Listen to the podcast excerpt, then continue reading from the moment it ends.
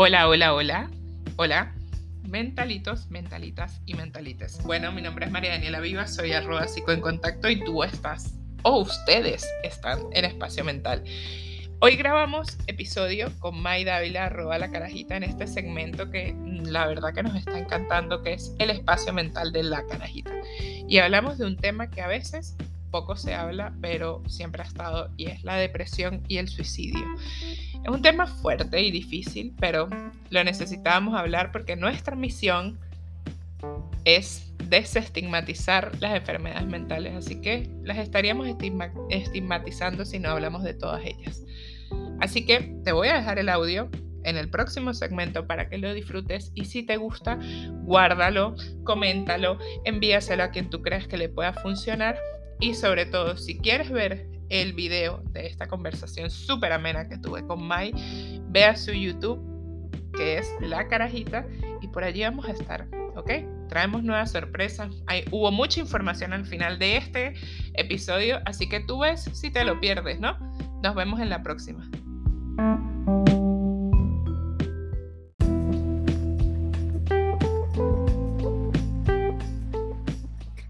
Carajitillos, mentalillos, mentalitos, eh, ¿cómo fue que le dijimos?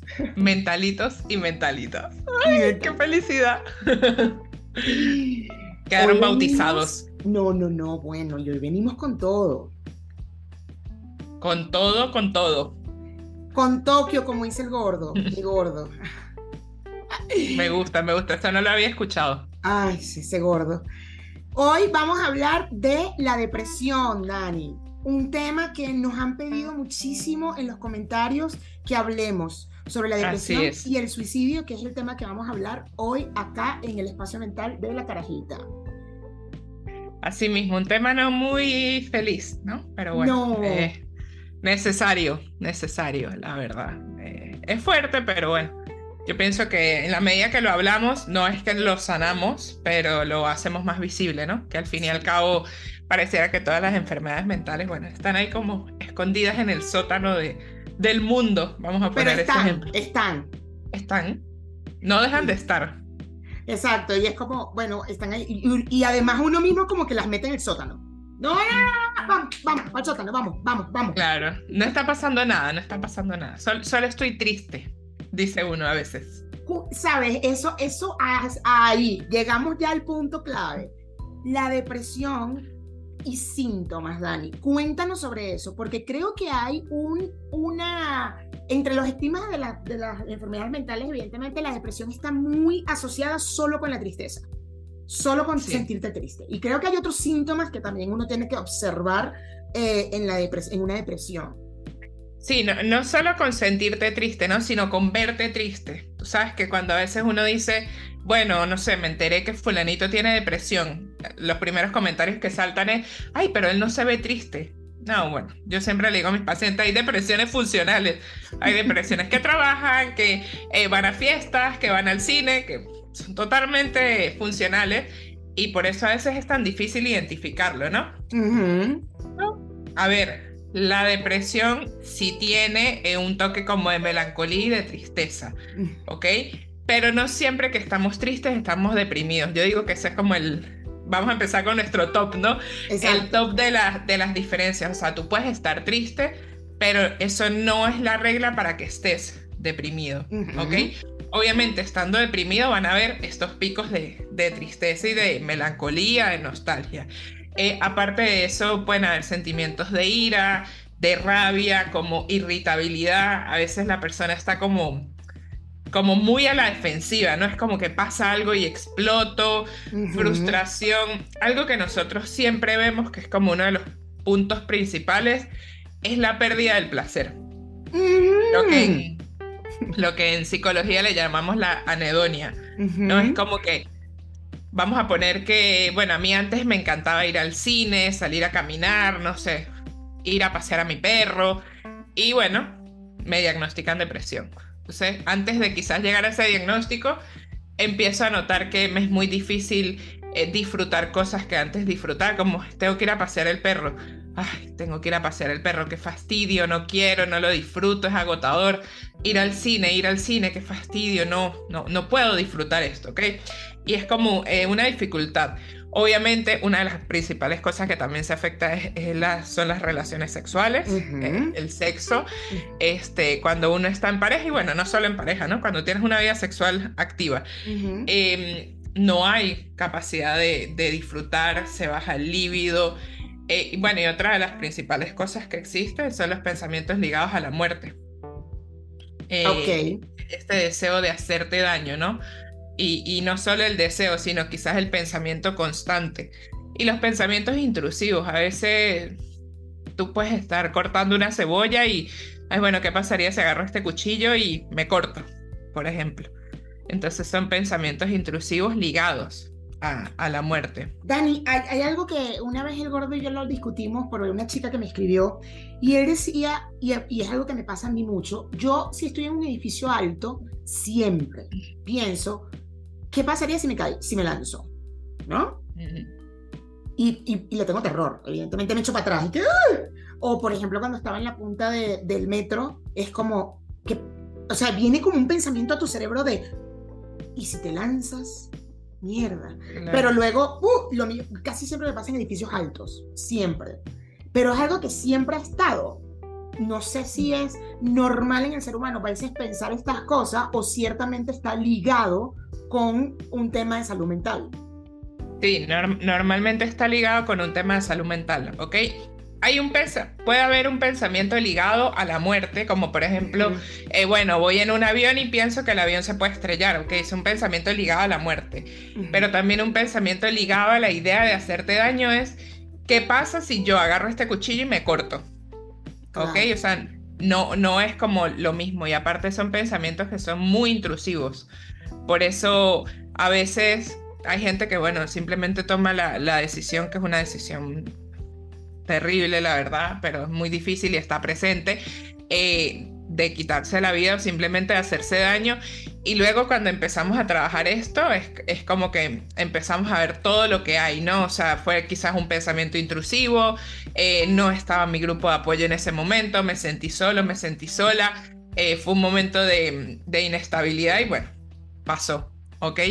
Pero a veces no son pensamientos que están como constantes. Ya. O sea, no, es un pensamiento que esté siempre. Ojo, hay, hay veces que sí. O sea, hay veces que llega un paciente a consulta y te dice, yo todos los días pienso que me quiero morir. Así como hay pacientes que llegan y te dicen, no lo pienso todos los días, pero sí lo pienso. Ya. Igual que entonces eh, ahí es donde uno empieza como a trabajar, ¿no? Hay pacientes que también te dicen, yo he planificado todo esto. Y, ahí es donde, donde también, bueno, tienen que tomarse acciones, como hemos hablado, no solo psicológicas, sino también psiquiátricas, porque en efecto, y eso lo, lo, hablaremos quizás un poco más adelante, es, existe este estigma en el suicidio relacionado a la depresión, ¿no? Estás deprimido, quieres quizás hacerte daño, pero no, si te quieres hacer daño, no lo dices. Eso es mentira. Total. Ok. Total, es impresionante.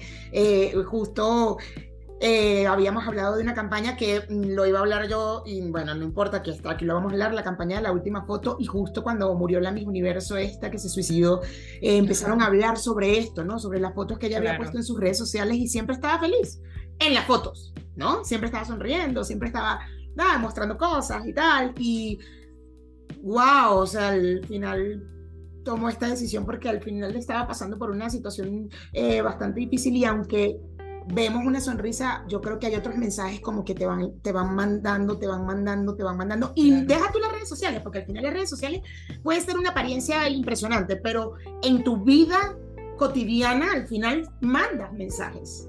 Claro. mensajes. Yo no, yo no creo que es que lo tienes, no, no, no voy a decir todo lo contrario, sí pienso que uno manda el mensajito, ¿no? De, no tengo ganas, no siento. Sí, Porque, porque al fin y al cabo, May, cuando, cuando la persona está deprimida, ok, una de las, de las principales eh, consecuencias de la depresión es el suicidio, eh, por eso decidimos como abordar este tema en, conjunto. Em, la persona es como un grito de auxilio, ¿sabes? Sí, tengo este pensamiento que está 24/7 en mi cabeza de hazte daño, córtate, bueno, miles de cosas y empieza a dar como señales que probablemente para nuestra vida tan agitada, ¿ok? Y tan saturada, ni siquiera los vemos. Pero son personas que probablemente empiezan a arreglar sus cosas, empiezan a despedirse, tienen como muestras de cariño mucho más excesivas contigo. Em, sus despedidas son como un poco más, vamos a ponerle este nombre, ¿no? Como más largas. Eh, hablan un poco más de la muerte abiertamente. Y ahí es donde uno dice como que, ay, no, bueno, todo normal, todo bien. Cuando pasa, ¿verdad? Vamos a, vamos a meternos quizás por esto de la última foto. Eh, uno, como parte del, del, grupo, empieza a preguntarse cómo pasó, ¿no? ¿Cómo no nos dimos cuenta? O sea, como esta persona que se veía tan feliz, que estaba tan tranquila, llega a tomar esa, esa decisión. Bueno, la realidad es que detrás de, de, todo eso obviamente existe un diagnóstico, en este caso pudiese ser una depresión, y es como, sobre todo el estigma que rodea, ¿no? Si no está triste, no está deprimido. O sea, si, si no está triste, no está deprimido, y si no está deprimido, pues no se quiere suicidar. Vamos a ponerle el nombre que es.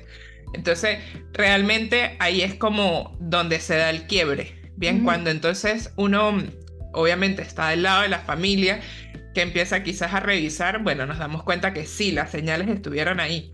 O sea, fue un familiar que arregló sus cosas, que se despidió, quizás que hizo cosas que quería hacer hace mucho tiempo y tomó la determinación, las hizo, ta, ta, ta, y pasa la, la fatiga y fatal decisión de, de quitarse la vida, pero está allí, ¿ok? Por eso siempre es importante, yo siempre lo digo, ¿no? No solo con mis amigos, con mi pareja, con mis pacientes y con las familias con las que trabajo, o sea, al primer cambio tenemos que estar ahí.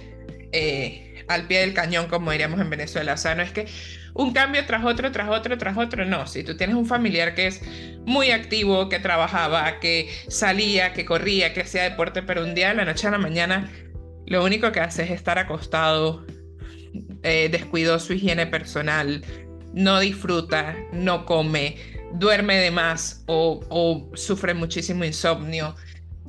Mira, quizás ahí tienes las señales y es necesario como poderte acercar, ¿no? Obviamente desde validar lo que, se, lo que siente esta persona, no es de, ay, eso es puro drama, no, no tienes, no tienes por qué sentirte así, sino quizás más bien preguntar, ¿sabes? ¿Qué es lo que pasa para poder brindar ayuda? Porque bueno, lamentablemente las tasas de suicidio son altas, solo que se hace visible cuando cosas como estas pasan en, en personas que obviamente son visibles a nivel mundial. ¿no? públicas, claro. Exacto.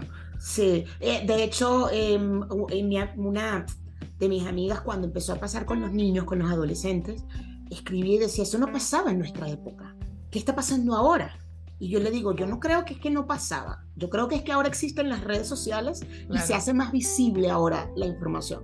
Pero además nosotros estudiamos en un colegio de puras mujeres eso pudo haber eh, quizá, quizás ser menos el, el, riesgo, nunca supimos de un caso, pero yo sí recuerdo claramente, y se los digo, yo me acuerdo que yo tuve un momento en mi adolescencia en la que yo, Dani, no tenía sentido en nada, nada. Recuerdo claramente, todavía no he olvidado la escena en la que me senté, me senté y veía todo el colegio y decía, no tiene sentido nada, nada no quiero ir a clases, no tiene sentido la clase de biología, la clase de matemática, matemática era mi favorita o inglés y era como, no tiene sentido, ¿qué hago aquí?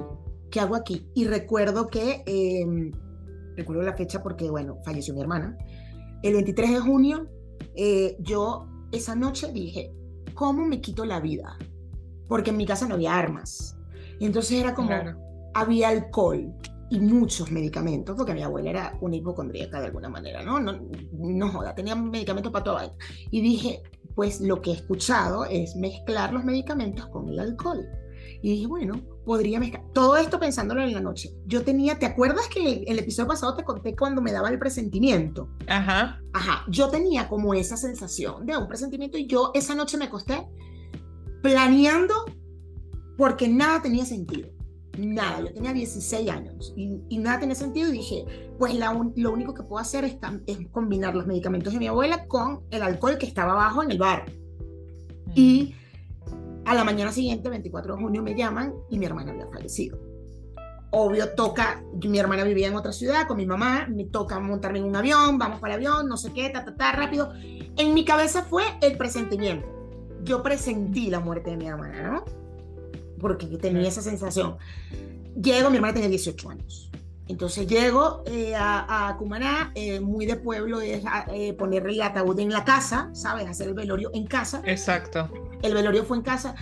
La, mi hermana murió en los brazos de mi madre porque tenía una enfermedad, ella tenía epilepsia y, un retraso mental y esto, ella estaba desayunando y le dio un ataque de epilepsia y el pedazo de pan se le fue a las vías respiratorias y no pudo respirar y se le murió en los brazos de mi mamá. Entonces, la sensación de mi mamá, todo, todo, todo ese momento de, o sea, se murió en sus brazos, ¿me entiendes? No pudo hacer nada, no pudo, trató después que acabó el ataque, pero ya era muy tarde. Bueno, un montón de cosas que... Y ver a mi mamá en esa situación, tan triste, tan, tan devastada, tan... Fue como un alerta para mí. Dije, ¿qué bolas tengo yo de haber pensado hacerle esto a mi mamá? No lo vuelvo a pensar. ¿No? O sea, dije, más nunca, más nunca. O sea, verá, yo no podría hacerle esto a mi madre. Porque si me pasa algo, mi mamá va a estar así. Y se, se fue, rápidamente se fue ese pensamiento. Creo que lo volví a sentir en una depresión, una depresión por una pérdida, volví a sentir, pero era más la desesperación de tengo este dolor, que le ponía yo color, me acuerdo que la psicoanalista eh, siempre trataba de analizar eso, porque yo decía, es como un dolor negro, es como una cosa negra que tengo aquí, en la, en la boca del estómago. ¿Cómo hago para que se quite?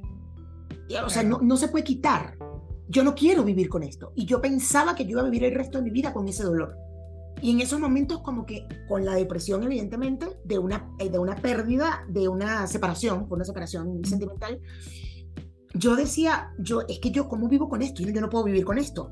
Entonces, ¿qué hago? Me mato, porque es que esto, yo, es que yo vivir el resto de mi vida con esta sensación debe ser horrible fue lo más así que me pasó. De resto yo ya, no, o sea, he tenido depresiones, justo tenía, tenía que contarte sobre una que, tenía que ver con no, tristeza, pero eh, me pasó esto y sí fue como, mierda, qué fuerte. Y yo se lo conté a mi amiga y le decía, yo llegué a pasar por eso.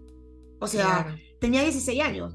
Y entre el bullying, porque una de las cosas que asociamos es el acoso en los niños, en, estos suicidios adolescentes, es el tema del bullying, que es lo que nos van mostrando en redes.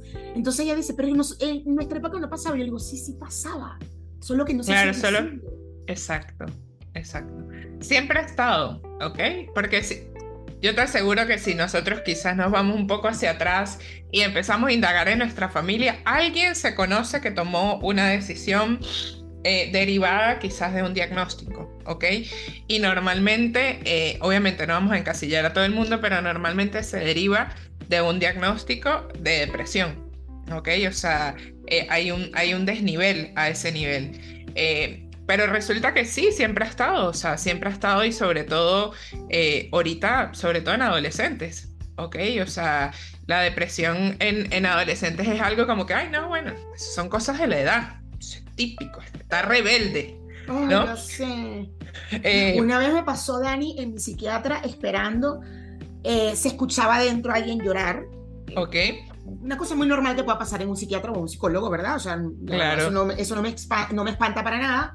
Estábamos la eh, eh, Patti, que es la, eh, la, secretaria, y yo ahí sentadita, y se escuchaba el llanto y la vaina, y sale una señora. Y sale la señora y dice, ¿cuánto es? Bueno, no sé cuánto y tal. Bueno, aquí está. Oh, no. Está hija mía. Te, dile que le espera allá abajo porque de verdad no puedo contar tu drama. Y se fue. La mamá. Y yo la, secretaria y yo nos veíamos. O sea, la cara de las dos fue de que queríamos agarrarla por los pelos, ¿sabes? Y veíamos a la, y ella se fue, pagó la vaina y dijo, ay, no, no puedo contar tu drama, de verdad, esta adolescencia, no, ay, ¿hasta cuándo? Estoy hasta aquí, dile que la espero abajo porque no puedo con esto. Y se fue. La niña llora y llora adentro. Y yo decía en mi cabeza, señora, es su hija.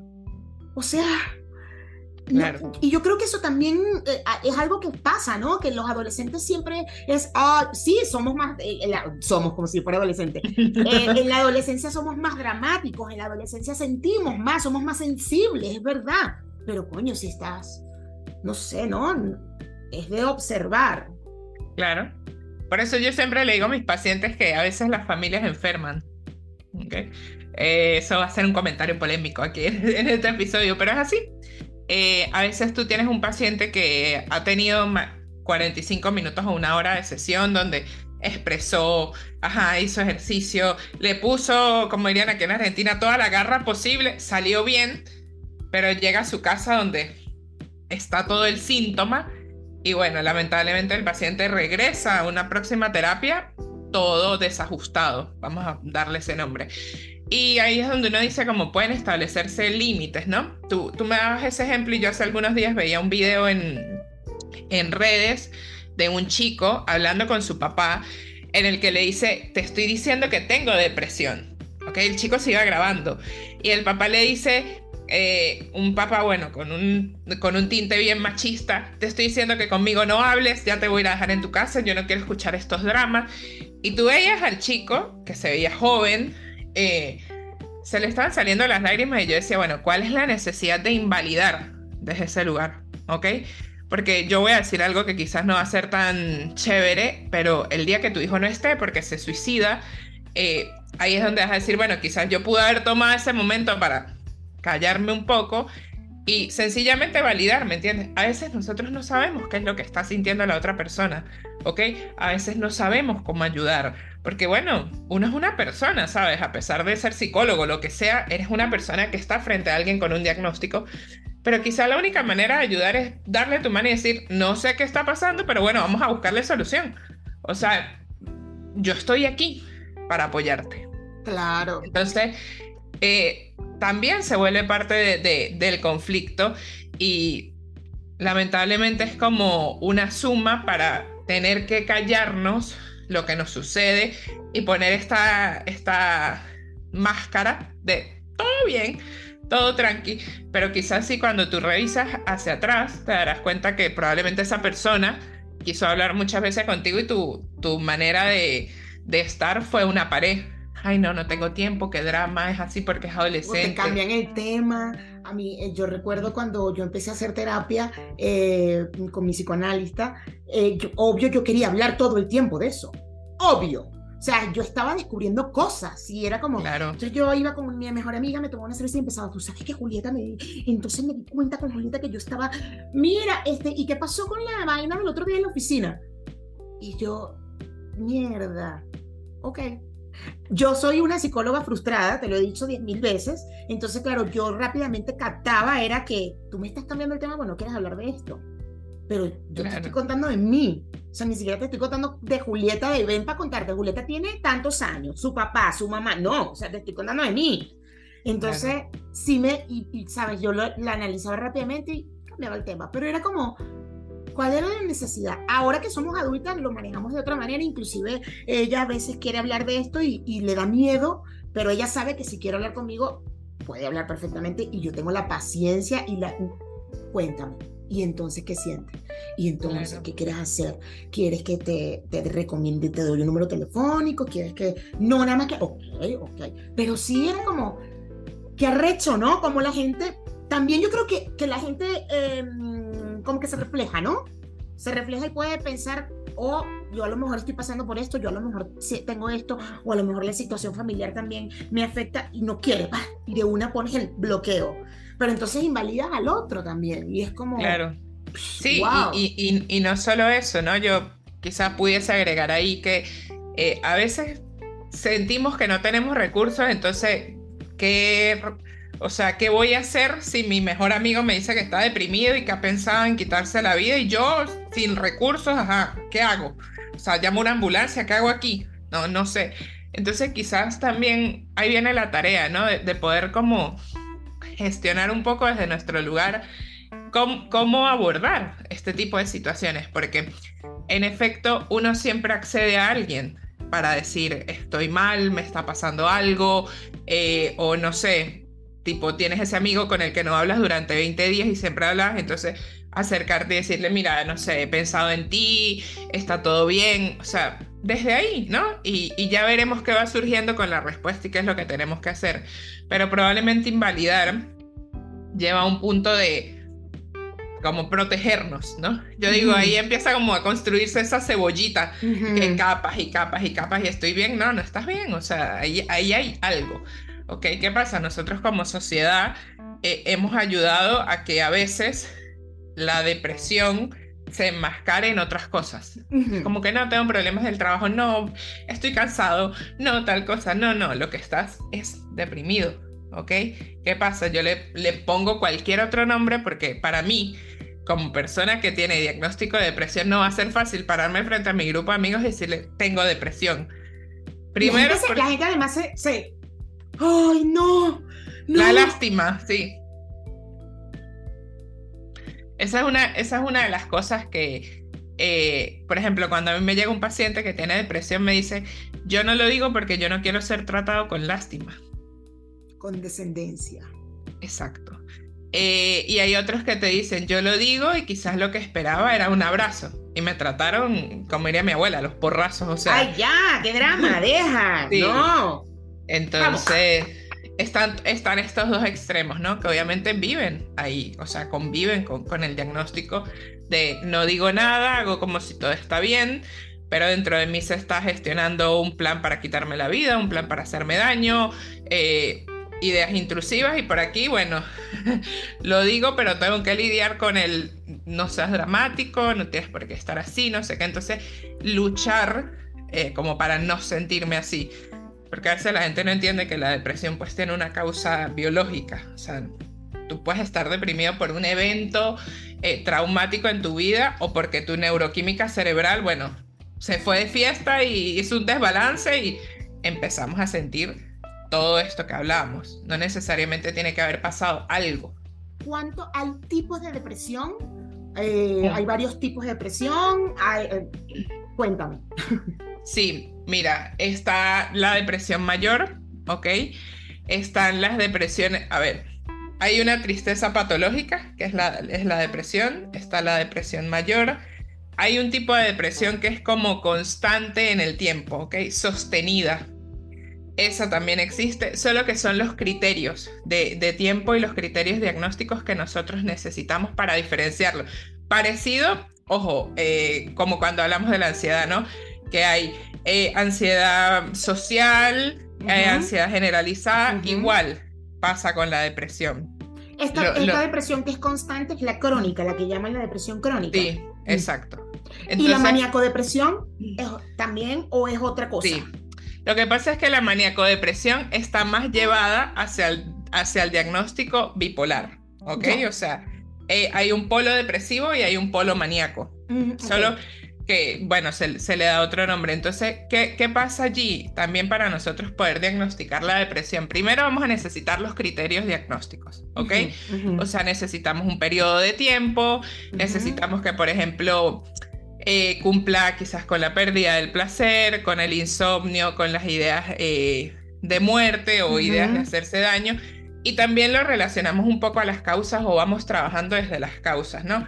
Quizás tú abordas con un paciente y revisas como toda su historia clínica y te das cuenta que en efecto no hubo alguna situación que haya detonado eso. Pero cuando vas a la neuroquímica cerebral, te das cuenta que hay un desbalance. Entonces pudiera ser esa una causa. ¿Cuál pudiera ser otra de las causas de la depresión? Bueno, algún evento traumático a lo largo de tu vida, tanto eh, al nivel de la infancia, a nivel de la adultez. Vamos a poner uno de los eventos que más nos marcan a todos, la pérdida de un ser querido. ¿ok? Pero de manera traumática, repentina, eso también pudiera generar después del proceso de duelo que se vive, que se vive una tristeza totalmente normal, pudiera diagnosticarse una depresión si no se, se resuelve el duelo, ¿ok? No es que tú vas a... Dime. Eh, eh, eh, que quisiera que aclaráramos, que, bueno, que aclararas, ¿cuándo deja de ser tristeza a pasar a ser depresión? ¿En, qué momento como doctor tú mm, ahí dices, aquí esto está teniendo ya un tema neuroquímico? que hay que tratar y tal, porque, porque sí, la tristeza existe, es una emoción del ser humano, o sea, no, no podemos no sentir tristeza. Entonces, ¿cuándo pasa de ser una tristeza a ser depresión? Porque hay diferencias, ¿no? Claro. Mira, a ver, vamos vámonos con el ejemplo del duelo. Ok, nosotros, nosotros cuando vivimos un duelo tenemos varias etapas. Tenemos la etapa de la negación, la ira, la depresión, la negociación y la resolución, ¿ok? O la aceptación. Obviamente todas esas fases como que llevan un periodo de tiempo. nosotros decimos que hay un periodo en el que el ser humano vive eso. En ese momento es normal sentir tristeza. ¿Por qué? Porque perdiste un ser querido, se terminó una relación, te fuiste de un trabajo. ¿Qué pasa cuando empezamos a identificar que quizás hay algo más? Bueno, cuando empezamos a ver todas, todos estos patrones que hablábamos, ¿ok? Pérdida del placer, eh, no hay alimentación o hay alimentación excesiva, insomnio, consumo de sustancias, em, no, no, no cuido mi higiene personal, todo eso, ya ahí empieza uno a revisar. No es que porque te llega un paciente y te diga, bueno, no estoy cuidando mucho mi higiene personal, depresión. No. ¿Ok? O sea, hay que revisar todo esto. Y el ¿Qué tiempo, pasa? supongo, ¿no? Exacto, el tiempo. Entonces, ¿qué sucede de, de seis meses en adelante? ¿Ok? A veces son un poco más tempranas. Por eso siempre cuando se da es necesario revisar. Hay gente que, por ejemplo, se, le fallece un familiar ayer y vienen a terapia hoy. Ok, está perfecto. O hay gente que se le fallece un familiar ayer y van a terapia en noviembre. Pero quizá en ese momento están viviendo el proceso de duelo. ¿Qué pasa si yo tengo un paciente en duelo que a los tres meses me dice, estoy teniendo pensamientos de muerte?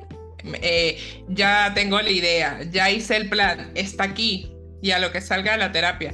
Me voy a matar, ok, primero hay que hacer contención. Segundo, es un paciente que hay que revisar si está ya entrando en un rasgo depresivo, ok, porque no es lo mismo tener depresión que un rasgo depresivo. Okay. ok, hay pacientes que pueden llegar a consulta con un rasgo depresivo, por ejemplo, la pérdida del placer, pero no tiene ninguno de los otros criterios. Ok, entonces, ese sería como un rasgo depresivo. Pero la, diferencia principal son los criterios, ¿ok? La tristeza puede estar en cualquier momento, porque te caíste, porque hubo una discusión, porque te despidieron de tu trabajo, por situaciones que desplieguen esa, esa emoción. La depresión, eh, yo, yo lo defino así, ¿no? Es, como un monstruito que poco a poco va creciendo y empieza a consumir todas las áreas de tu vida. Exacto.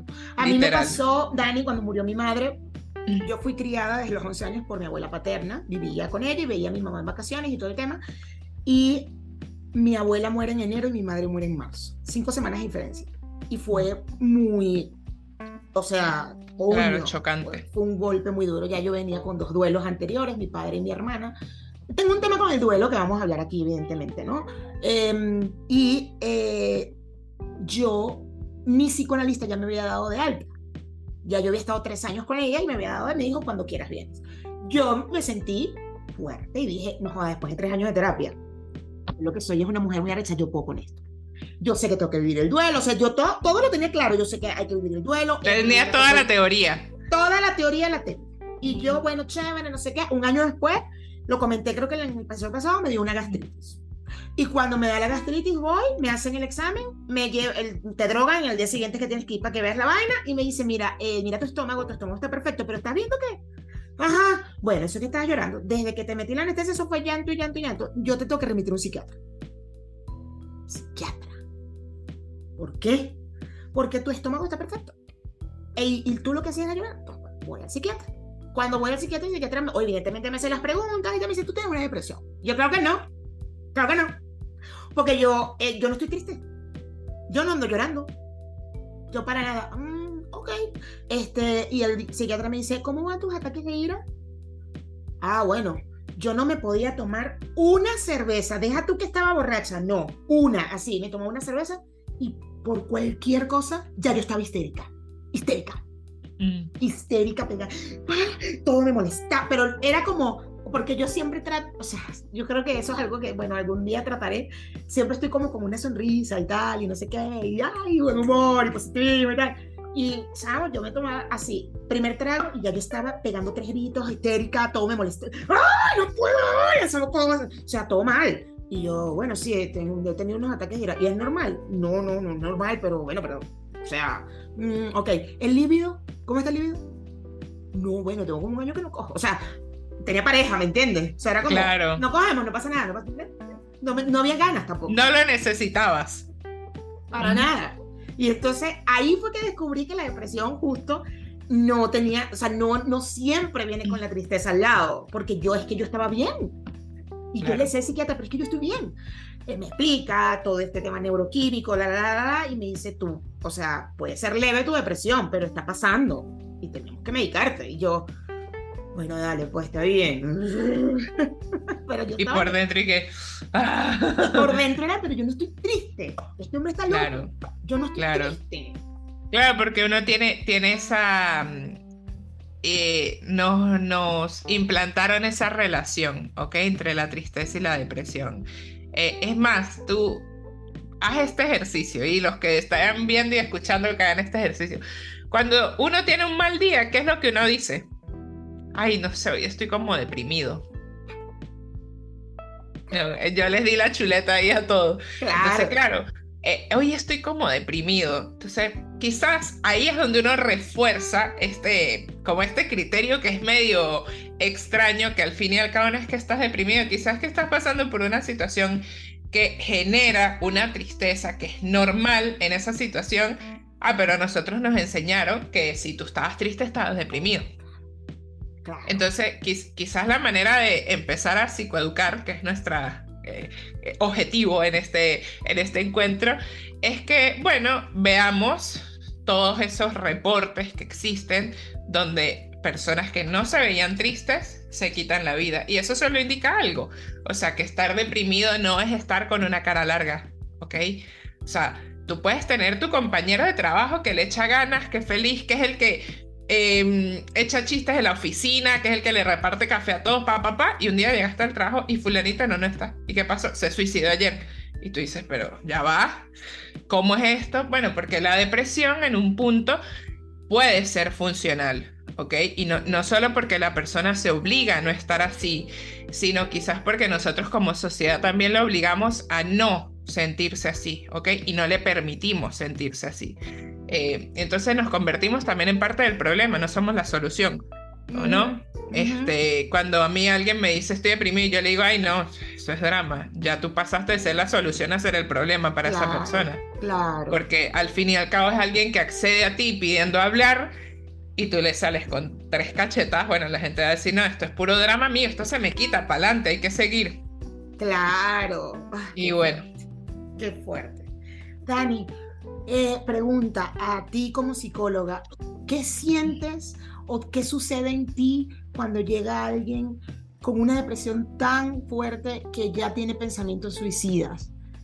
¿Pasa algo en ti como psicóloga? O sea, me, hago esta pregunta, o sea, digo, porque tú eres un ser humano al final del día, o sea, y, que, no sé, yo, yo siento que si yo fuera psicóloga y alguien llega y me, diga, me dice, yo me quiero quitar la vida, yo, yo creo que yo entraría en pánico, me lo llevaría para mi casa ¿Entiendes? no, no, no, no, vente, vente, vente, duerme aquí. No sé. Es que lo, lo, peor es cómo, cómo haces eso cuando hay psico, psicología online. Eh, mira, eh, es frustrante. No me ves, pero se me aguaron hasta los ojos. Eh, es difícil, ¿ok? O sea, porque obviamente hay gente que accede a ti pidiendo ayuda. Y aquí lo hablo como Daniela, no como psicólogo. y al fin y al cabo uno se carga. ¿Ok? O sea, se carga de todas estas situaciones, de todos estos momentos. Y a veces a mí me cuesta cerrar esa sesión, ¿ok? Porque yo siento que esa persona, eh, mira, puede pasar algo, o sea, esa persona para una próxima sesión puede no estar. Entonces, eh, no sé, es como muy difícil, eh, no tanto a nivel de, de agotamiento, sino quizás qué herramientas darle a esa persona eh, como para que no lo haga, o sea, generarle en ese instante un grupo de apoyo al que pueda acceder, tener contacto para preguntar cómo está esta persona y sobre todo ser una contención, ¿no? Porque obviamente a mí me pasa lo que, lo que tú dices, o sea, a mí un paciente me dice, he pensado en querer quitarme la vida y yo quiero salir corriendo a abrazarlo, pero ¿qué pasa si mi paciente está en Australia, por ejemplo? no, puedo hacerlo. Claro. Entonces, eh, yo siempre trato con mis pacientes como de generar una, una, una conexión muy cercana. Yo, así como estoy aquí, yo sé mi consulta y trato siempre de estar allí. Incluso yo tuve un caso de una paciente que yo iba saliendo de mi casa y me dijo, bajé al estacionamiento de mi edificio y salí porque me quería tirar a, a las vías de, de los carros. Y yo iba a hacer algo en ese momento y yo estaba vestida arreglada para salir y yo me senté en la puerta de mi edificio y la llamé. O sea, y me dijo, ¿qué estás haciendo? Y yo le dije, no, nada, estoy en mi casa. Este, y me quedé hablando con ella cuatro horas ahí abajo. O sea, hasta que yo no sentí que ella como que me dijo, no, pero es que esto va a ser una consulta. Le dije, no, no, esto no es una consulta, o sea, te estoy llamando para hablar contigo. Y mm, cuando yo no sentí que ella ya estaba como lo suficientemente tranquila, que subió a su casa, que habló con su mamá, que se tomó su medicación porque estaba medicada en ese entonces, yo no colgué el teléfono. ¿okay? Porque obviamente, más allá del tema profesional, bueno, es un ser humano, ¿entiendes? O sea, me puede pasar a mí o le puede pasar a algún familiar y lo que yo esperaría es que mi gente también tuviese una contención. Entonces es eso, pero sí existe la contratransferencia, es esa conexión que lo que nos genera el paciente a nosotros y cómo lo vivimos. A mí me preocupa, claramente, o sea, no, si no me preocupara, yo creo que entonces no estaría en la, en la profesión correcta. Exacto. Continuamos aquí, Dani. Entonces, ya hemos escuchado cuáles pueden ser los síntomas de una depresión. Creo que los tenemos claros. No siempre es la tristeza. Hay otros, hay otros síntomas que es importante observar. ya creo que tenemos claro la diferencia entre una, una tristeza por alguna situación y cuando pasa a ser depresión. ¿Qué hacemos, Dani, después de ya detectar detectar y decir, ah, ok, sí, me está pasando esto, me está pasando esto, ok, creo, creo que tengo algo, creo que tengo una depresión, ¿qué hacemos? ¿Cuál sería el siguiente paso? Eh, yo vuelvo con mis top. Me, me, gusta, me gusta, ese va a ser mi, mi sello. Vamos a hacer una sección, poco a poco, cuando vayamos, sigamos haciendo esto, vamos a hacer una sección de los top de Dani. Los top. Mira, primero que nada, eh, no se autodiagnostiquen. Olvídense de eso.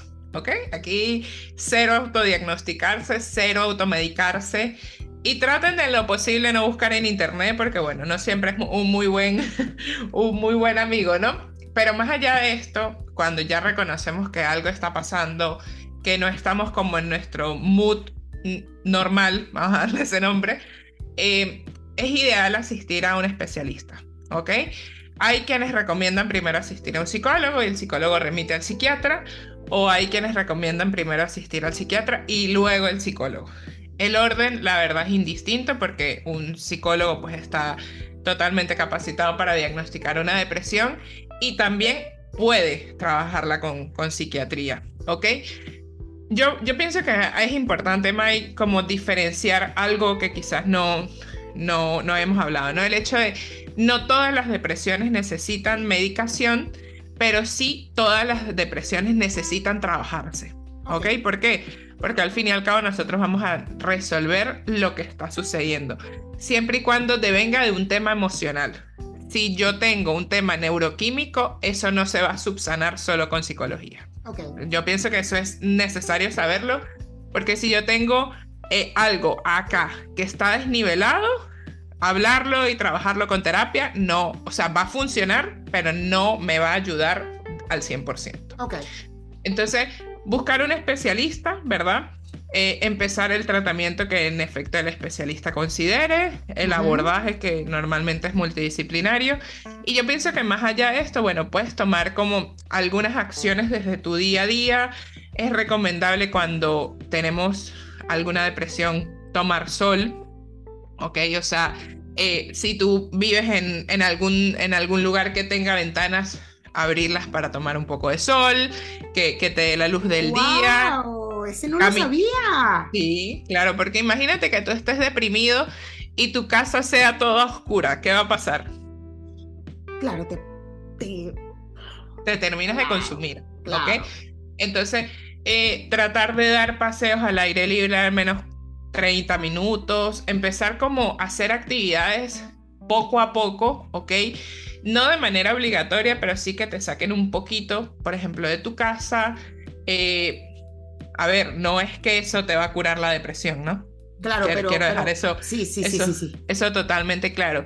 Eh, también a veces recomiendan el, ejercitarse, ¿ok? Tomar al menos unos 45 minutos para hacer deporte, porque eso obviamente genera neurotransmisores que nos hacen sentir un poco mejor. Y hay serotonina ahí, ¿no? De alguna manera el ejercicio siempre ayuda a que genere Exacto. serotonina. Y, y, y nos sintamos un poco mejor. Quizás eh, asistir o, ver a algunos de tus amigos que te hagan como conectar con buenos momentos, pero todo esto acompañado de un tratamiento, si es el caso farmacológico y si es el caso también un tratamiento psicológico. ¿Ok? No es que de por sí, en estos días lo veía, eh, alguien que, no, bueno, si estás deprimido, sal y ve los pajaritos. Sí, muy lindo, pero ver los pajaritos no te va a quitar la depresión. ¿Ok? Entonces, Epa, hay que tener cuidado ahí. Yo, le digo, eh, yo digo siempre a la gente que me escribe y así, siempre digo, eh, explora. Adicional a buscar un, siempre consejo de un especialista, de, eh, sea un psiquiatra o sea un psicólogo, casi siempre si siento que la conversación es algo que necesita ayuda, siempre digo, yo tú iría a un psiquiatra primero como para que te hagan todo tu diagnóstico y tal, y si no, bueno. Claro. Y siempre les digo, explora explora siempre la gente, porque claro, mucha gente se me acerca y yo no soy doctora, ojo, yo hablo por mi experiencia, entonces yo digo, bueno, ¿por qué no exploras algo que te ayude a adicional a buscar al terapista, adicional a buscar al psiquiatra, adicional a buscar al especialista que, que de verdad se necesita? Explora, explora qué te hace sentir, qué te puede ayudar a, a, a estar más tranquila, a estar mejor, a estar... Yo hecho siempre este cuento y digo, explora, explora hasta que descubras, porque yo, por ejemplo, Dani, comencé a hacer mandalas. Ok. Y me compré un chingo de cuadernos, porque además, ansiosa, no compré uno para explorar, no compré una, un, paquete de marcadores, no. Yo compré cinco libros de, de dibujar y me compré cinco paquetes de marcadores diferentes en marcas diferentes. Entonces tengo como 400 marcadores, ¿vale? Okay. tengo una caja más otros que tengo nuevos por ahí, porque yo entraba a los oficinas y pues decía, para mis mandalas, para mis mandalas. Bueno, total que empecé a dibujar, ¿no? Y empecé a dibujar y resulta ser que me pasaba que, ponte, yo veía esto y yo decía, ay, este color está bellísimo. Pa, lo ponía, lo pintaba y no era el mismo color que estaba afuera. Me daba otro color, normal, de los marcadores. Eso me empezó a generar ansiedad. Puedes creerlo. O sea, y yo, pero es que no es, ya se quedó mal, ya no quedó como yo quería. Pero no me lo que me... Mm. Y entonces terminaba, cerraba el cuaderno y me iba a fumar un cigarro, porque me empezaba la ansiedad que no podía que Total, que hice? Por ahí lo conseguí, ahora no sé dónde, dónde, dónde quedó. Ah, aquí, mira lo que hice. Ay, no, no, no, no, Dani, que de verdad, aquí está. Mira lo que hice. Una paleta de colores me gusta. Con los marcadores que tenía en ese momento, porque tengo más, pero aquí ya llevaba 196. Ahorita tengo como 300. Con cada uno de ellos y le ponía el número, el número afuera a cada uno porque yo necesitaba saber qué color exacto, pero también varía el papel. O sea, este es, en el, este es en uno de los cuadernos, pero si agarro otro que el papel es diferente, cambia también el color. Ah, ¿sabes qué dije? Yo ya no voy a pintar para relajarme, lo voy a hacer porque me gusta y no me voy a estresar porque no me funciona el pintar mandalas. No me funciona. Me genera una ansiedad horrible que no logre el pinche color que yo quiero. Y que no está el color. Claro, e, e, y, eso pasa, ¿no? Hay una, mm, por ejemplo, la arteterapia existe, ¿ok? Entonces, más, más allá de esto... ¿Arteterapia? Sí, se, trabaja todo, todo el tema de gestionar, hacer arte, pero no es tanto en fijarte, ¿no? Lo, que, lo que el paciente hace, o cómo lo hace, o cómo hace el trazo, qué significa si el trazo es más grueso, más delgado. No, sino se, eh, se trabaja más que todo el hecho de que pueda dejar salir sus emociones también. Obviamente todo esto eh, lo trabajan los arteterapeutas y está buenísimo, porque al fin y al cabo vamos a poner que yo digo, ay, no, bueno, yo voy a pintar. Yo también soy medio obsesiva y, medio ansiosa. Este, y si yo pinto, pinto, bueno, voy a querer pintar todo de una vez. O si me quedo mal, es como que ya no me gusta. Y, ¿sabes? Es como también poder ir encontrando lo, lo que te ayuda a tener como esos momentos de mayor tranquilidad, ¿no? Incluso cuando, cuando te comentaba el hecho del tratamiento, yo pienso que hay algo sumamente importante aquí y es que se den su tiempo. ¿ok? Cuando empiecen un tratamiento, por ejemplo, psiquiátrico, eh, esto la mayoría de los psiquiatras lo, lo explica, ¿no? Porque obviamente uno asiste a terapia con un malestar que ya ha tenido mucho tiempo incubándose y uno llega y es como que, ya, quítenme esto, por favor, no más. Y ahí realmente es donde está uno de las, yo diría de las primeras trabas, ¿ok? Porque al fin y al cabo nuestro cuerpo se tiene que adaptar a eso que le estamos dando. Entonces quizás las primeras dos semanas tú vas a estar como, ah, bueno, estoy como estaba cuando llegué. Ah, no ha pasado nada. Pero luego de eso vas a empezar a mejorar. Entonces parte de, también tener un tratamiento es la conciencia de enfermedad. ¿ok? Y eso es algo que nosotros, nosotros trabajamos. Un paciente que esté deprimido sin conciencia de enfermedad es un paciente que difícilmente va a sanar, ¿ok? Que va a avanzar. Porque si tú le das un tratamiento y el paciente no se lo toma, nada va a pasar. ¿Ok? Entonces eso, eso también se trabaja y es parte de responsabilidad del paciente, ¿ok? Sí. Yo, yo he notado que el tiempo entre una cita con mi psiquiatra y el otro es el tiempo, al principio, ¿no? Era el tiempo en el que el medicamento hacía el efecto. Me, o sea, luego, lo, luego le analicé que, ¡oh! ¡qué astuta! Claro, porque si me ponía la cita dentro de dos semanas, el, el, medicamento no iba a ser la, la, opción que yo le iba a decir, esto no está funcionando, tú no sirves para nada, ¿me entiendes? Entonces, eh, he notado eso. Y justo ayer que te comenté, el gordo me mandó una, un, hay un médico en TikTok no, no, no, la verdad no lo he analizado. Él me mandó el video sobre la sertralina. Y justo él dice, la sertralina hace efecto después de ocho semanas. Y yo, claro. A mí me habían dicho 15 días, imagínate tú. Y que ahora todo tiene sentido. exacto, y que ya entendí, déjame buscar cuándo fue la cita. Hmm, te estoy descubriendo, Marcela, claro. ¿Y qué? Eres muy astuta, pero sí, sí, sí, al final hay que tener mucha paciencia y lo que traes es importante, la conciencia, eso es algo que, que de verdad, qué chévere que lo nombraste porque creo que se nos olvida eso, ¿no? Tener la conciencia. Yo cuando fui a la cita después de la cetralina, me acuerdo que Marcela, yo porque yo estaba, yo te conté que yo estaba negada a que me pusieran antidepresivo, porque yo me iba a, yo me iba a huevonear, según yo. Entonces, cuando ya estoy, que voy a la cita después del tiempo que ya está haciendo el efecto, obvio, me dice, ¿cómo vas? ¿Cómo van los pensamientos de que se muere la gente?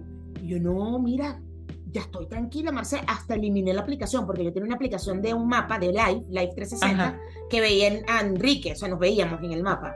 Y le digo, no, hasta la eliminé, porque ya, ya, ya no, no lo he revisado, tengo tiempo que no lo reviso. Y le dije, ¿cómo se siente tener la medicación entonces.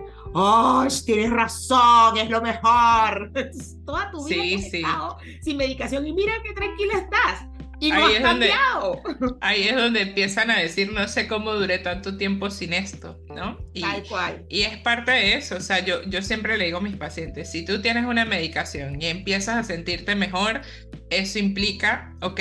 Ese va a ser el, el mejor reforzador que existe, o sea, me tomo mi medicación, me siento bien pero aparte de eso, la conciencia de enfermedad, o sea, la conciencia de, saber que algo pasa, que tengo algo, que algo me está excediendo y que quizás no puedo, no puedo mejorarlo desde mi lugar individual, ¿ok? Sino necesito eh, algún apoyo, sea el que sea, eh, pero va a estar ahí, ¿no? Y aparte de eso, el hecho de eh, como tener la confianza con el médico, porque es uno de los temores que hablamos la primera vez, eh, de si hay algún efecto adverso, ¿no? O sea, hay gente que dice, no, bueno, me estoy sintiendo así, pero no digo nada. No, claro que lo tienes que decir. Ok, yo siempre le digo, si hay algo que te está haciendo sentir mal, no sé, hay gente que en ocasiones toma medicación y se marea, tiene vómito, bueno, háblalo. Claro. no des por sentado que es el efecto, pero sí tienes que permitir que tu cuerpo, en psicología se le dice, ¿no? Como que se impregne de la medicación. Claro, y además que justo pasa eso de que no, me estoy sintiendo mal, ¿ves? Todo mal, mejor no lo tomo. Mejor ya no, en vez de decirlo, que fue, por lo menos al gordo le pasó. El gordo eh, justo me tenía una muy buena oportunidad en su trabajo, un ascenso, nos mudábamos, todo este tema, y se sienta conmigo y me dice, ¿puedes creer que no siento emoción? Por algo que he luchado por tantos años y no siento emoción.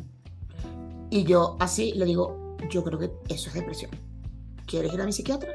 Sí, sí quiero. Bueno, vamos.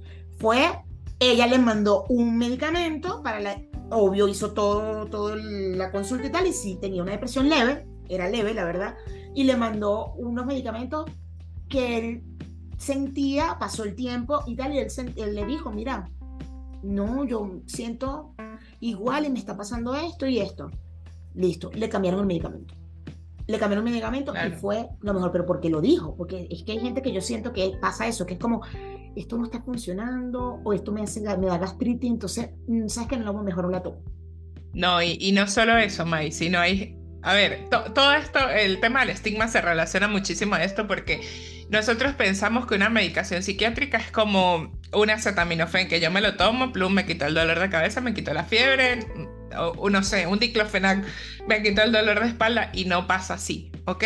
O sea, quizás encontrar una medicación psiquiátrica que te ayude con tus síntomas va a ser todo un camino, ¿ok? O sea, eh, obviamente aquí me estoy metiendo quizás en un terreno que no es del todo mío, pero en un punto el médico empieza a ajustar, ¿ok? O sea, por eso cuando tú vas al psiquiatra, el doctor te dice, bueno, ahorita te vamos a ajustar la dosis. Ah, porque quizás te diste cuenta que 0,50 no es la que te funciona, ¿ok? Eh, o un día te dice, no, bueno, nos estamos dando cuenta que esta pastilla tiene efectos adversos, entonces hay que cambiarla por esta. Hasta que llegas a un punto en el que encontraste tu medicación ideal y ahí te mantienes libre de crisis. ¿ok? Pero eso, eso es un camino que también nosotros como pacientes necesitamos quizás entender un poquito más. O sea, que no es un camino que, bueno, me monté y llego. No. Claro. Que te montas, tienes el peaje, aquí quizás tienes que pararte porque el carro se recalentó. O sea, es, es poco a poco. Claro, es poco a poco. Y eso sí es importante, menos mal que lo dijiste, Dani, porque sí es importante que la gente lo tenga muy claro cuando, cuando decide eh, cuidar su salud mental es un proceso poco a poco. Dani, dentro de las cosas que estábamos diciendo, de las cosas que uno va explorando por fuera y tal, pues ya te dije que los mandados no me funcionaron y a mí me funciona, me, lo he dejado de hacer, pero me funciona el bordar. Mm. Descubrí que bordar sí estaba chido. Porque como que el bordado eh, con hilo eh, y cintas es, es bellísimo porque haces como una florecita y queda tan hermoso, entonces vas haciendo otra, otra, otra. Yo siento que a mí eso me frustraría. Yo yo fíjate, me frustró más el pintar que, que, ojo, que sí sigo haciendo el pintado, pero ya no es en plan de relajarme, es en plan de quiero pintar, ¿da? Y lo hago. Claro. ya tal, y me lo tripeo porque voy poniendo aquí, el azul aquí, el rojo acá. Pero el bordado me ayudó muchísimo, muchísimo, y me pareció tan bello porque cada florcita que yo hacía y quedaba tan bella. Me encanta. Tan real, y yo, claro. Qué bella esta flor. Y quiero, quiero hacer un comentario justo con respecto a estas alternativas que pueden ser usadas, pues, o sea, después de ir a un especialista, después de ir al especialista que usted considere, que sea el psicólogo, que sea el psiquiatra, todo este tema. Eh, Johnny Mogollón nos comentó y quiere que lo hablemos también, dice, excelente contenido para quienes tienen ansiedad y para los que no, y de alguna forma poder saber actuar si alguien cercano tiene algún episodio. Felicidades. Ahora les quería proponer el tema de las terapias alternativas que pueden ir de la mano con la terapia psicológica. Por ejemplo, yo doy clases de yoga y les digo que es una gran ayuda. También he escuchado de otras terapias como la pintura en acuarela y la grafoterapia. Johnny Mogollón, justo eh, estamos hablando de esto y sí, en algún momento vamos a hacer un programa sobre las terapias alternativas con más detalle, con más detalle, porque... Claro, eh, no, estudiaremos sobre las, sobre las terapias alternativas. Sí, a ver, lo, lo ideal siempre es que tú puedas primero tener un tratamiento de base y ahí puedas ir agregando, ok, cosas, cosas que en efecto te generen mayor bienestar. Por ejemplo, a veces tú ves que nosotros le decimos al paciente practica una actividad física, entonces ahí incluimos el, ejercicio. O que le dices al paciente, bueno, vamos a trabajar en yoga, ahí incluyes ejercicio y quizás como aprender a, meditar un poco más, ¿no? Eh, pero de base, de base, tenemos que entender que probablemente estas terapias alternativas eh, no necesariamente van a curar un diagnóstico, ¿ok? O sea, su nombre lo dice, son alternativas. ¿Ok? Yo, yo le entiendo así, cuando algo es alternativo es algo que puede ser secundario a una primera opción. ¿Ok? Y la primera opción es eh, medicación, terapia, terapia, medicación, y ahí le vas agregando toda la parafernalia que tú quieras. Ah, bueno, tomar sol, alimentarme mejor, eh, meditar, porque, porque en efecto lo vas a necesitar, ¿ok? Pero lo primordial es como poder nivelar todo lo que hay que nivelar, ¿ok? Y empezar a trabajar en todo lo que hay que trabajar y después de ahí. Porque, por ejemplo, si hablen de lo que estamos hablando, ¿no? De la depresión. A mí me llega un paciente y lo cargo eh, se le carga de medicamentos. Y aparte le digo, tienes que hacer yoga, tienes que salir a caminar, tienes que compartir con amigos, pintar, hacer florecitas, no sé qué. El paciente va a decir, no, bueno, pero mejor me quedo deprimido. ¿Ok? Entonces, quizás ahí es donde hay que ir con mucho cuidado, porque en efecto la depresión es una enfermedad que tiene muchísima profundidad.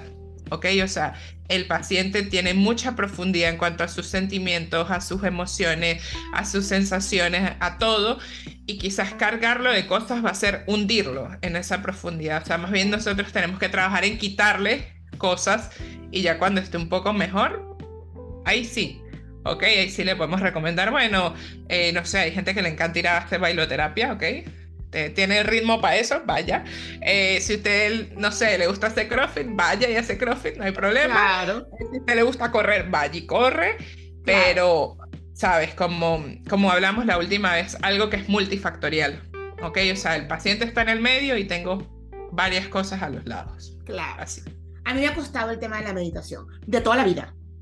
Y, y ahorita la he intentado hacer después de, de algunas crisis de ansiedad y todo el tema mucho mejor ahora, la verdad, pero me ha costado mucho porque ese silencio, ese silencito mientras estás en las respiraciones es cuando este señor agarra y dice, ¡Epa!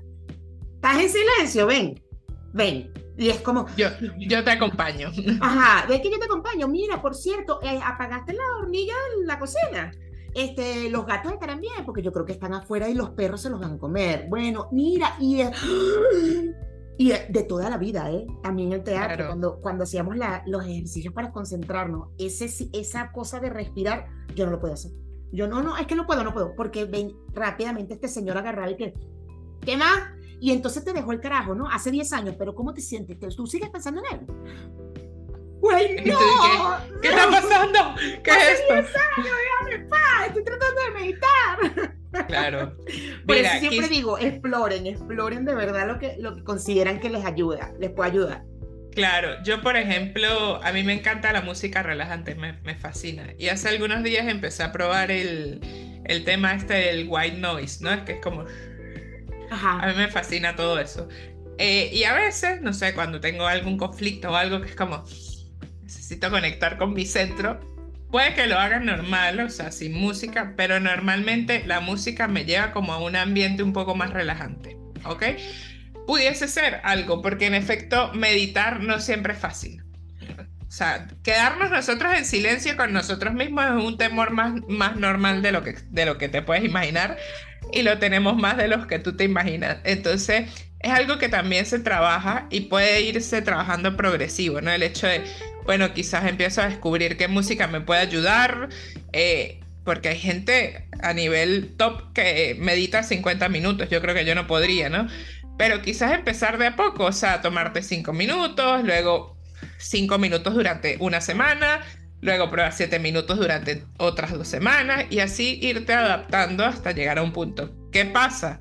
Aquí nos estamos metiendo con nuestra ansiedad, que nosotros queremos llegar a meditar como la gente top, tú sabes, 50 minutos de mí ya, sin bulla, ¿por qué? O sea, yo quiero ya todo. Cero, ni música ni nada, vale. Exacto, sí, sí, por favor, sabes, yo soy pro y bueno, es un proceso, ¿ok? o sea, eh, obviamente podemos llegar ahí, pero quizás como reconociendo en dónde estamos también. Yo, yo siempre les, le recalco eso a mis pacientes, es que no voy a poder meditar, medito cinco minutos y cuando llegaste podías meditar, no, ok, entonces es un proceso.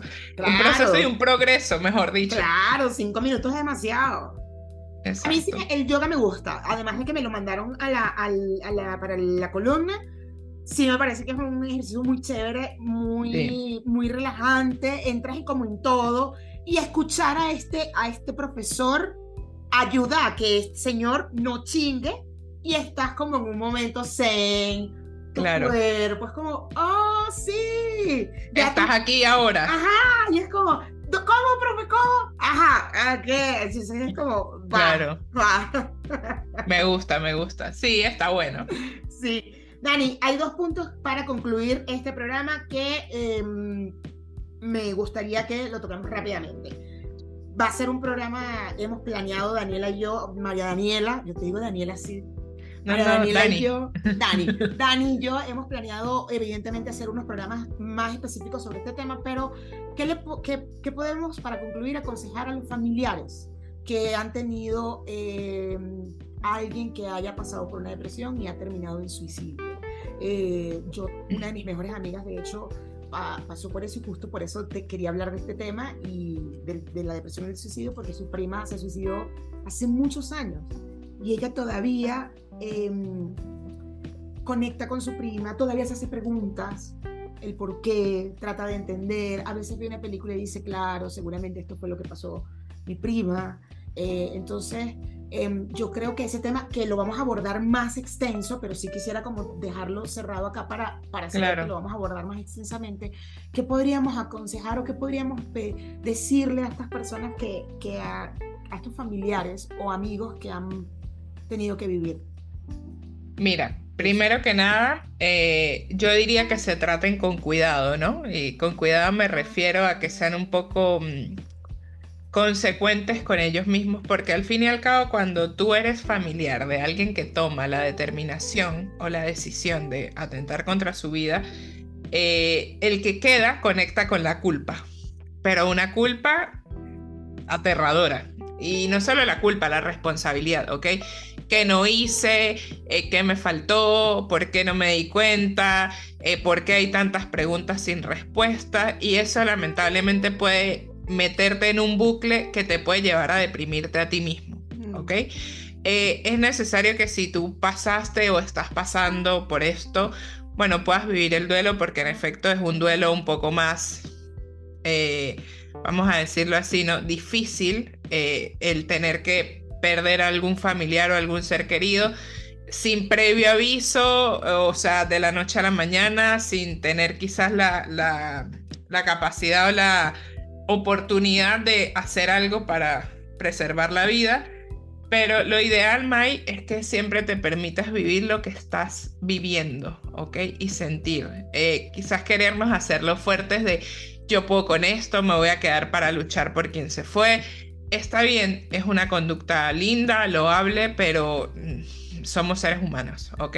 Que nos afecte es totalmente normal, eh, que nos duela es totalmente normal y que lo trabajemos más allá de ser normal es totalmente necesario. ¿Por qué?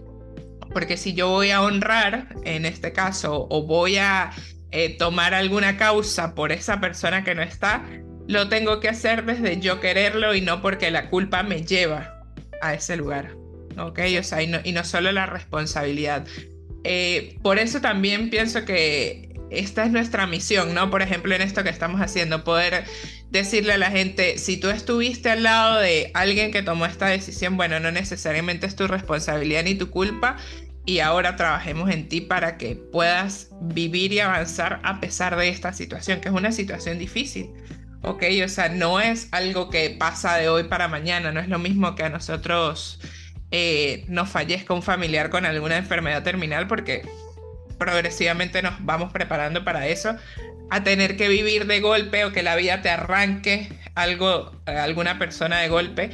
Eh, pero eres un ser humano, ¿ok? O sea, eres un ser humano, transitar por esto va a ser necesario y lo vas a ir sanando con ayuda, ¿ok? No, no es que tienes que ser fuerte, o sea, eso de tener que ser fuerte, no, eso se quedó antes de, antes de este podcast y de este segmento. Exactamente, es justo te iba a decir eso. En este podcast no, no queremos que seamos fuertes, no queremos, queremos todo lo contrario, queremos que podamos, que toda la audiencia y que toda la gente que está con nosotros acá y que nos apoya y que nos escucha y que está disfrutando esto y que está aprendiendo o no, o, o, simplemente lo está conectando, es que aquí nosotras no estamos pidiendo que sean fuertes, nadie, ni nosotras mismas. No, y que al fin y al cabo somos, somos personas, ¿ok? O sea, eh, por ejemplo, hace algunos días yo leía una noticia de una chica en Venezuela, psicólogo, se quitó la vida en, Maracaibo. Y, y, tú dices, bueno, ¿cómo toca, no? Esta situación es una situación difícil, o sea, y a pesar de todo eso, yo leía los comentarios que eran aterradores, la verdad. Eh, y era como, bueno, y si ella que psicólogo hizo esto, ¿qué queda para nosotros? Que, es, que era quien nos iba a ayudar. Y yo decía, qué cruel podemos ser a veces, ¿ok? Porque tan solo imagínate qué pasaría si un familiar de esta persona o de cualquier persona que toma esta decisión lee eso, ¿ok? Entonces, eh, es un momento que claramente no deberíamos vivir, ¿ok? Ni, ni nosotros ni quien toma la, la decisión. Eh, pero si el momento llegase, eh, a pesar de todo, bueno, tenemos que transitarlo. Pero yo, yo soy, soy fiel creyente que con todos los espacios que estamos tomando para la salud mental, con todas las normas y todo lo que se está generando, bueno, vamos primero a quitar el estigma que hay, que tratemos de que obviamente todo este tema del suicidio disminuya, porque nadie merece terminar en esas condiciones, la verdad. no, estoy totalmente de acuerdo. No vinimos para sufrir. No, no. bueno, eh, carajitillos y mentalitos, y mentalitas y carajitillas, y ay Dios mío, y las carajitillas y carajitas y mentalitas. Em, va eh, algo que eh, ahorita hablamos Dani y yo y vamos a hacer nuestro productor, primero vamos a mandarle un abrazo a nuestro productor Carlos Araujo. Eh, Lo amamos. Horrible. Además me encanta que es todo a ver, calmen, cálmense las dos. No, porque queremos. Sí. Porque estamos desbocadas, Dani y yo, desbocadas. Y él que, cálmense las dos. Primero hay que hacer esto, primero hay que hacer lo otro. Entonces, bueno, Carlos, que es nuestro productor, eh, le mandamos un gran abrazo. Y Carlos, te vas a enterar ahorita de que hemos tomado una decisión. sin consultártelo. Te lo vamos a consultar después. Pero se lo vamos a decir a nuestra audiencia. Hay muchos comentarios que estamos recibiendo y los invitamos a que por favor comenten aquí abajo sobre el episodio de hoy, evidentemente. Y quiero que sepan que Dani y yo ya tomamos la decisión de que vamos a tomar en cuenta esos comentarios y los vamos a hablar. Pero los vamos a hablar en un episodio especial. Vamos a hablar de los comentarios que más nos han llamado la atención, donde han contado cosas, donde han hablado, porque viene un plan después. Bueno, que nosotros estamos, pero por ahora, eh, chicos, eh, chicas y chicas, eh, queremos sí queremos darle importancia a lo que han comentado, prioridad, exacto, porque han sido unos comentarios de verdad estamos muy felices, muy contentas de verdad y queremos hacer todo lo que se pueda hacer y que esté en nuestras manos con ustedes. Aquí abajo ya saben que pueden comentar sobre este episodio y viene este episodio especial donde hablaremos. Así que no se me despreocupen, como digo, ponte tú, al final vamos a hablar de esos comentarios que ustedes nos han dejado en los episodios anteriores. Creo que en YouTube, en Spotify no se puede dejar comentarios, Sí, eh, Vamos, a, vamos a abrir la posibilidad para que nos dejen comentarios por allí. Perfecto, porque recuerden que este eh, audio se escucha por Spotify. Ah, eh, bueno, igual ya está en el final, pero bueno, para que sepan en los siguientes programas, si usted está en el coche y quiere escuchar el podcast o quiere está muy desesperado por escuchar qué dijeron estas, estas dos niñas del espacio mental de la carajita, se va a Spotify a Espacio Mental, que es el podcast de Dani, y allí está el audio de este programa. Por si acaso usted está haciendo otra cosa y dice, no lo puedo ver, lo quiero escuchar. Entonces, súper importante. En YouTube está en el canal de La Carajita y en Spotify está en el canal de Dani, que es Espacio Mental. Ojalá ya podamos hacer los comentarios de Spotify para poder hacer esto que Carlos se va a enterar ahorita. Sorry, Carlos, te amamos igual. No, no nos regañes. Dejen los comentarios que por favor no nos regañe. Por favor. Ay, Dios, qué nervios. Ya saben, si no traemos más capítulos, más episodios, ya saben lo que porque Carlos nos regañó, es que justo me da Risa, me da risa ahorita que como estamos grabando por Zoom, para los que tienen Zoom deben saber que ahora el Zoom, a, pesar de que son dos personas, te pone el tiempo, ¿no? Entonces hemos mandado varios links porque hablamos primero y que, oye, ¿cómo ves que hablemos de esto? Sí, oh, ay, ¿verdad? Ya, primero echamos cuenta, pues mandé el link. Después volví a echamos cuenta y volví a mandar el link. Y escribió, me dio risa, acabo de ver el mensaje y que, ¿cuántos programas llevan grabando? ¡Ay, Dios, qué nervios! No va a regañar, pero bueno. Ya, saben, audiencia, comenten, díganle que lo quieren, que están felices porque él fue el que hizo este mashup. Eh, y lo endulzamos. esto, básicamente. hay que endulzarlo, así no nos regaña. Por favor, y por nuestra salud mental. Exacto. En pro de nuestra salud mental. Exactamente. Bueno, nos vamos, Dani. Eh, y los esperamos en el próximo episodio. Y bueno, espero que hayan disfrutado, bueno, disfrutado o no, o les haya interesado, porque creo que son, temas que al final no sé si se disfrutan, yo creo que, claro. yo creo que no, pero bueno, que esperemos que haya sido de gran utilidad y vamos a seguir haciendo muchas cosas interesantes.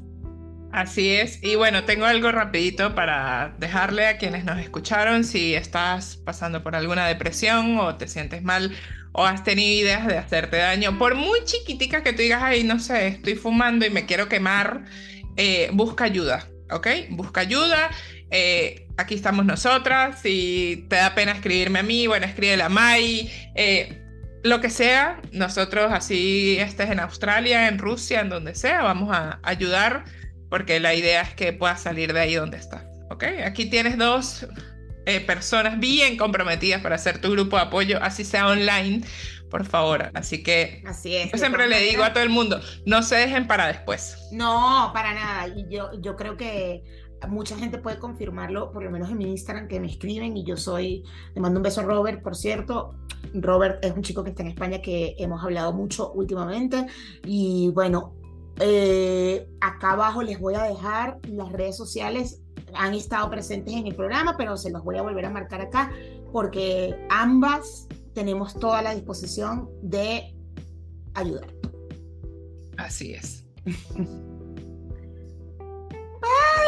Gracias por estar.